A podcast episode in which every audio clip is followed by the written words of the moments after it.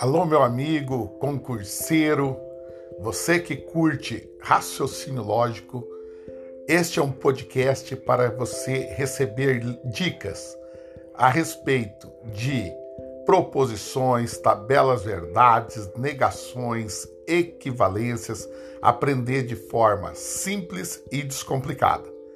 Seja bem-vindo ao podcast Raciocinando com Fábio.